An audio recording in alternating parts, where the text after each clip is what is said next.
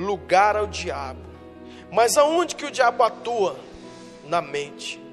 E a palavra diz que nós temos a mente de Cristo. Lá em 1 Coríntios 2,16 diz: Nós, porém, temos a mente de Cristo. Lá em Efésios 4,27 diz: Não deis lugar ao diabo. Filipenses 4, 5 a 8 diz que a gente deve pensar naquilo que é verdadeiro, naquilo que é amável, naquilo que é puro. Se há alguma virtude, se há algum louvor, seja isso que ocupe a vossa mente. Sabe o que tem impedido, querido, de nós vivermos os impossíveis?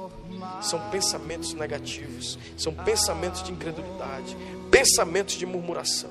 Mas nessa manhã, você está recebendo os pensamentos de Deus, pensamentos de fé, pensamentos positivos, pensamentos de possibilidades, e você vai tirar todo o pensamento diabólico e vai andar no pensamento de Deus, na fé. Toda dúvida, toda incredulidade sai agora da sua mente e você recebe a fé para você viver o milagre. Em nome de Jesus, toda interferência diabólica na sua mente eu cancelo agora e eu lanço dentro da tua mente uma semente de fé, uma semente de conquista para você viver o impossível em nome de Jesus.